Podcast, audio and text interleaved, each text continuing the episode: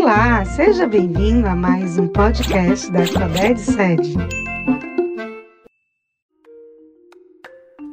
Epale, háblame, como estás? Este é o Conexão Educação.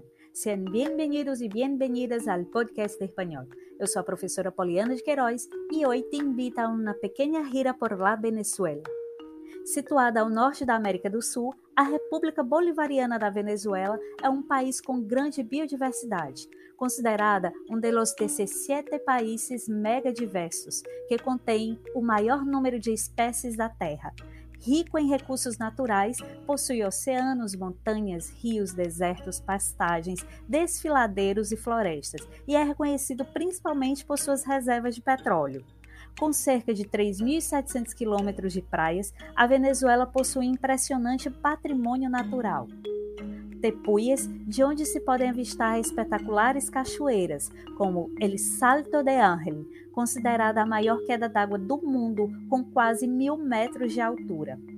A Venezuela também tem desertos e dunas, mas também tem cidades cheias de vida, como a capital Caracas, que é centro político e econômico do país. Maracaibo, a capital do petróleo, Barquisimeto, a cidade de los crepúsculos, Mérida, um dos centros turísticos e estudantil do país, e muitas outras. A maior parte do território venezuelano está no continente, mas conta também com um grande número de pequenas ilhas no Mar do Caribe. A Venezuela faz fronteira a leste com a Guiana, a oeste com a Colômbia e ao sul com o Brasil. Uma das teorias para o seu nome vem da palavra italiana Veneziola, que significa literalmente Piccola Venezia, Pequena Veneza.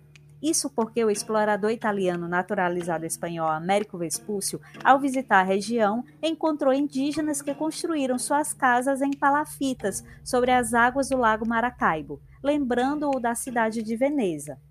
Outra versão é que o nome do país é autoctone, advindo do vocábulo indígena Veneciuela. A Venezuela também conta com grandes riquezas naturais, como o ouro, a bauxita, o ferro e o carvão mineral, além de recursos hidroelétricos e pérolas.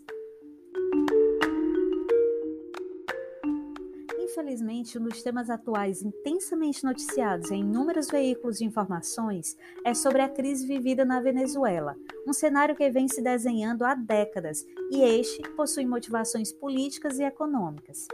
Essa dramática crise política de viés humanitário agravou-se ainda mais em 2013 com o governo de Nicolás Maduro após a morte de Hugo Chávez. Então, uma embrionária crise econômica diretamente ligada com a desvalorização do petróleo no mercado internacional começa a tomar forma, o que aconteceu a partir de 2014. Com as maiores reservas petrolíferas comprovadas do planeta, a Venezuela tem a gasolina mais barata do mundo, 50 centavos de dólar em novembro de 2021. Mas para o poder de compra dos venezuelanos, esta é muito cara. Mais de 94% da população venezuelana é pobre, sendo que 76,6% da população está abaixo da linha da pobreza extrema.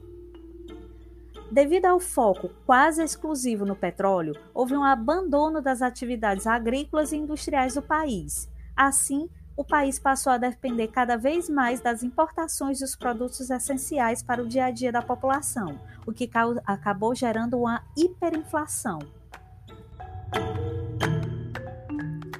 Mudando só um pouquinho de assunto. Você sabia que a Venezuela é o país latino-americano com mais títulos no Miss Universo? É, a Venezuela é o país campeão de mulheres bonitas e já entrou até para o livro Guinness dos Records ao se tornar o primeiro país a conquistar o título Miss Universo por dois anos consecutivos, 2008 e 2009. O concurso tem recordes de audiência na TV venezuelana. Mas em meio à crise política e econômica do país e à pandemia de Covid, como estão as mulheres venezuelanas? Estudos apontam que para cada 100 homens em extrema pobreza, há 112 mulheres. A pobreza feminina e a crise do país são obstáculos para o exercício da autonomia reprodutiva das mulheres, ou porque há anos não existem métodos de planejamento familiar disponíveis para distribuição, ou porque a grande parte das mulheres não podem pagar por eles. e sendo a maioria dos profissionais de saúde, as mulheres venezuelanas foram particularmente afetadas pela emergência humanitária que atravessa o país. E essas circunstâncias foram ainda mais agravadas pela pandemia do Covid-19. A crise social e econômica da Venezuela deixou de ser um problema exclusivo do país caribenho e se tornou uma dor de cabeça também para os países vizinhos. A população venezuelana é multicultural e multiétnica, composta por descendentes dos colonizadores e de imigrantes, espanhóis, italianos, portugueses, alemães, africanos e do Oriente Médio como também por descendentes de vários grupos indígenas sul-americanos, resultando em uma mescla especial e única. No país, existem 51 etnias indígenas distribuídas em todo o território nacional. A cultura indígena venezuelana é uma das mais ricas da América Latina, pois possui representação perfeita da relação entre o homem e a natureza por meio de suas cores e sons. A cultura venezuelana também é bastante miscigenada.